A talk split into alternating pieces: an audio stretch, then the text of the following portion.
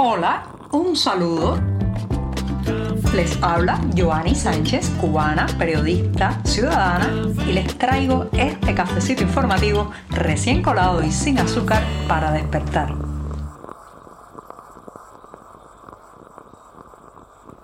Día ombligo en mitad de la semana, miércoles puente, miércoles bisagra, que además se nos está terminando este primer mes del año, hoy ya estamos viviendo el 24 de enero de 2024 y yo necesito un café, un café amargo, recién colado, para despertarme informativamente en este día ombligo que siempre es tan difícil porque ya uno pues acumula el estrés de la semana informativa, pero falta todavía por delante. Así que me voy a dar este buchito mañanero. Después de este cafecito sin azúcar, voy a decirles que muchas veces nos quedamos con el estereotipo de que el extranjero que llega a Cuba es el rey, que todo le va bien, porque claro, al tener un pasaporte con otra nacionalidad, probablemente una tarjeta bancaria de crédito o débito, y estar respaldado por toda la infraestructura financiera, económica y hasta diplomática de la nación donde vive, pues creemos que tiene el camino allanado, que es un ciudadano de primera categoría, mientras los cubanos somos de segunda, y en eso no nos equivocamos del todo, pero déjenme decirles que ser extranjero en Cuba, ya sea de visita, ya sea residente, es una labor muy, muy dura. Muy dura porque la mayoría de la gente que vive en la isla considera que el extranjero es como un saco de billetes con pies que camina por las calles y es muy difícil para estos foráneos que, eh, reitero, están pasando un tiempo corto o largo en Cuba determinar quién se acerca por interés en lo personal, por simpatía o simplemente se acerca para ver si le puede tumbar algunos dólares. Esto es muy duro porque además estas personas están en una vulnerabilidad legal muy grave y muchas veces se ven envueltos en tramas de estafas, robos y una serie de percances que simplemente los eh, atrapan en situaciones muy desvalidas desde el punto de vista legal.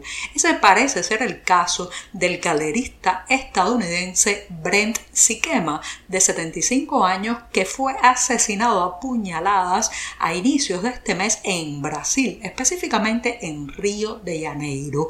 ¿Por qué si fue asesinado allí hablo de Cuba? Porque el presunto asesino, la persona que está detenida ahora mismo eh, por sospechoso de haber cometido el homicidio, es un cubano. Se trata de Alejandro Triana Preves y en el diario 14 y medio hemos realizado una investigación bastante minuciosa de los vínculos de Siquema con la isla de Cuba. Nada más rascar un poco la superficie, veremos que este galerista era estadounidense, era un asiduo visitante a la isla, donde tenía contactos con el mundo artístico, que por cierto, muchas de esas figuras de las artes plásticas que eran amigos y se beneficiaban de los contactos y de, los recursos de Siquema, ahora han guardado silencio tras su asesinato.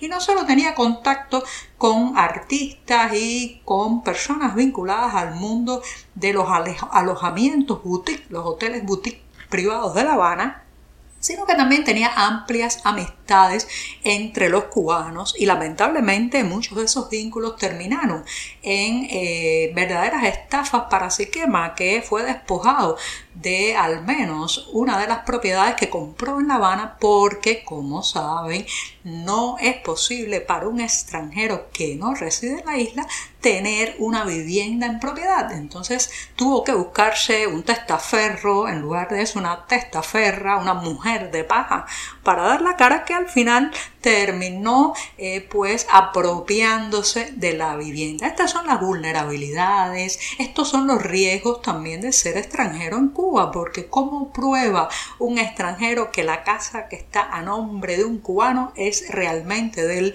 la compró realmente él. Muy difícil, por tanto, no creamos que eh, pues cualquier persona de otra nacionalidad que llega a la isla vive un camino de rosas, que lo tiene todo asegurado, que puede puede comprar conciencias, cuerpos y amistades, para nada.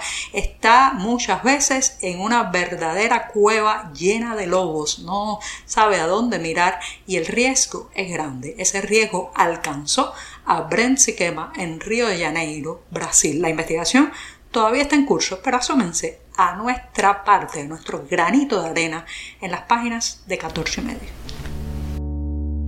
Italia recibirá a un grupo de médicos cubanos próximamente, ¿sí? Según la prensa de ese país, 128 galenos de la isla y 30 enfermeras, o sea, en total 158 sanitarios cubanos llegarán a Cerdeña muy próximamente. Por el momento no se ha revelado el contenido financiero de los contratos. Ya saben que el régimen cubano se embolsa buena parte del dinero obtenido a través de estas llamadas misiones médicas oficiales y el personal contratado recibe una minucia, una mínima porción de lo que paga el país receptor.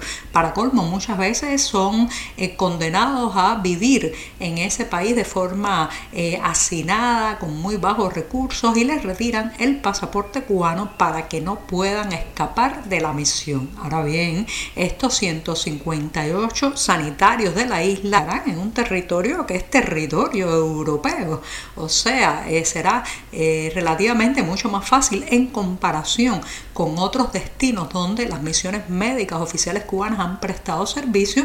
En este caso será mucho más fácil la fuga. Vamos a ver cuántos regresan. Por el momento les deseo suerte, pero también es cierto que para este tipo de destinos los filtros ideológicos, los filtros políticos de elegir a los más confiables se vuelven más estrictos. Así que hay muchas preguntas en el aire, cuánto ganarán, cuánto quedará en las arcas del régimen, cuántos regresarán y si primará la calidad de su trabajo o el filtro ideológico para llegar a Cerdeña.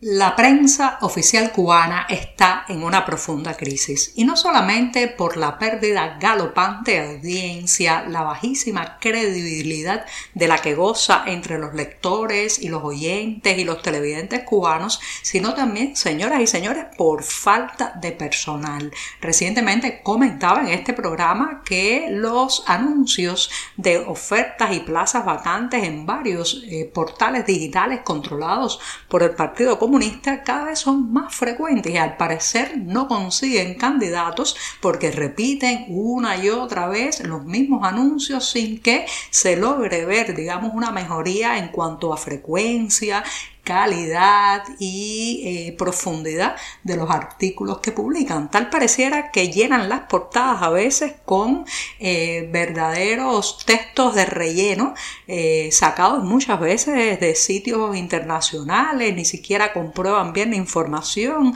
a veces están marcados por el sensacionalismo porque les faltan reporteros a pie de calle. Fíjense ustedes Qué interesante esto, el todopoderoso La todopoderosa antaño prensa oficial, le faltan periodistas. ¿Por qué ocurre esto? Bueno, muy claro, por falta de recursos y porque los salarios que ofrecen, que rondan quizás los 5 mil pesos cubanos mensuales, no son un atractivo para los graduados en carreras vinculadas a las comunicaciones y la información. Por otro lado, porque cada vez la gente quiere menos poner la cara para edulcorar la píldora, para inflar estadísticas, para eh, pasarle la mano a la realidad cubana, que es lo que hacen en fin de cuentas estos medios oficialistas. Así que la combinación de falta de entusiasmo por el sueldo y rechazo a la política editorial informativa oficial se han convertido en una tormenta perfecta que está dejando esas redacciones vacías, cada vez más vacías. Reírse es una excelente medicina y a esa terapia nos convida nada más y nada menos que el actor, escritor y director Alexis Valdés que está llevando a la escena teatral de la ciudad de Miami en Estados Unidos la pieza Laponia. Se trata de una obra de teatro escrita por Cristina Clemente y Mar Angelet cuya trama se desarrolla nada más y nada menos que en torno al debate sobre la crianza de los hijos. Esto a partir del el cuestionamiento entre si se les debe inculcar la magia, la magia por ejemplo de figuras al estilo de Santa Claus o si por el contrario hay que evitar que vivan y crezcan con esa fantasía. Fíjense ustedes qué dilema tan interesante el, que nos propone la obra teatral Laponia, que estará hasta finales de este mes en Miami, Estados Unidos. Los detalles de las presentaciones que serán viernes y sábado y también los domingos los pueden encontrar en la cartelera del diario digital 14 y medio. Ahora sí, cierro la puerta de este día puente en mitad de la semana. Muchas gracias. Por hoy es todo. Te espero mañana a la misma hora. Síguenos en 14medio.com. También estamos en Facebook, Twitter, Instagram y en tu WhatsApp. No olvides, claro está, compartir nuestro cafecito informativo con tus amigos.